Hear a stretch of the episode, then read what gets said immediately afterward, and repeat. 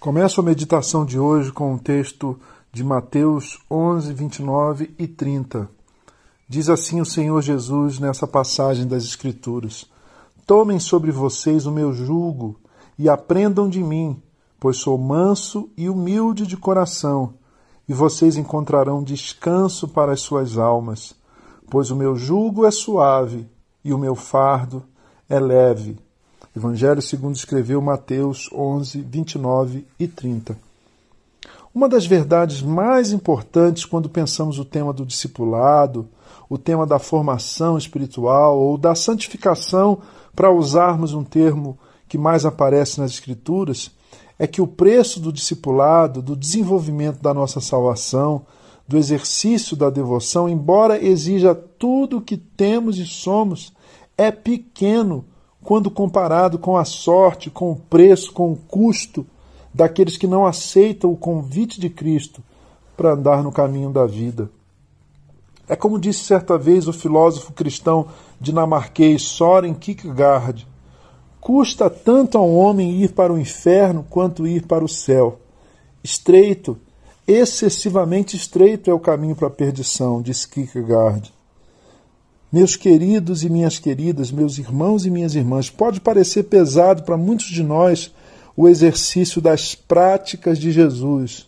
Por exemplo, orar como Jesus orou, conhecer as Escrituras como Jesus conhecia, jejuar como Jesus jejuou, viver em simplicidade e de modo sacrificial como Jesus viveu servir aos mais necessitados, dando atenção e amor prático aos miseráveis, aos excluídos socialmente, aos leprosos. Mas a verdade é que não seguir, e seguir aqui significa imitar a Jesus, não segui-lo, não imitá-lo, é muito mais pesado e difícil existencialmente, emocionalmente. É isso que o Senhor quis dizer quando afirmou que se levássemos o seu jugo, encontraríamos descanso para as nossas almas, pois o seu jugo é leve e o seu fardo é suave. O caminho de Jesus, o caminho de Jesus para a vida, o modelo, a proposta, o projeto de vida de Jesus é leve e é suave quando comparado com a proposta e o projeto de vida do pecado. O apóstolo João, que conviveu de perto com Jesus como seu discípulo, seu aluno, seu aprendiz, João afirma com muita convicção na sua primeira epístola, lá no capítulo 5, verso 3: Os seus mandamentos não são pesados.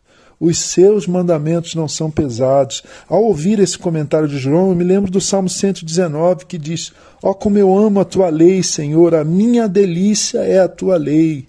O teu teu ensino, a sua instrução, o seu mandamento, o seu preceito. Compreendem o que eu estou argumentando, meus irmãos e minhas irmãs? Pode parecer pesado, pode parecer árduo praticarmos o que Jesus praticou, mas muito mais árduo e muito mais pesado são outras práticas. As práticas de caráter da nossa natureza má, pecaminosa, da nossa carne egoísta, os vícios que o mundo desenvolve em nós, as propostas anti-vida que o nosso inimigo habilmente tenta nos, nos oferecer. Pensem nisso.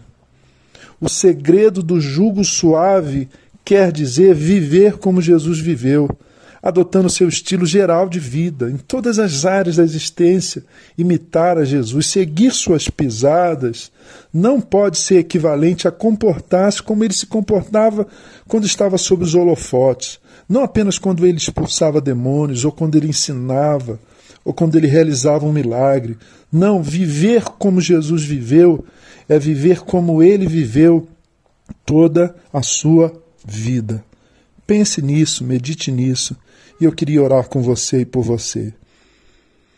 Querido Jesus, obrigado por essa lembrança de que a tua proposta de vida para nós, o conjunto das práticas que o Senhor abraçou na sua existência aqui, o seu estilo de vida, a sua oração, o seu jejum, o seu serviço, o seu estudo, conhecimento das Escrituras, o seu amor ao Pai, o seu amor às pessoas, o seu abraço aos mais necessitados. Eu posso praticar isso hoje, Senhor, e mais. O Senhor deseja que eu faça. Então me capacite, Senhor.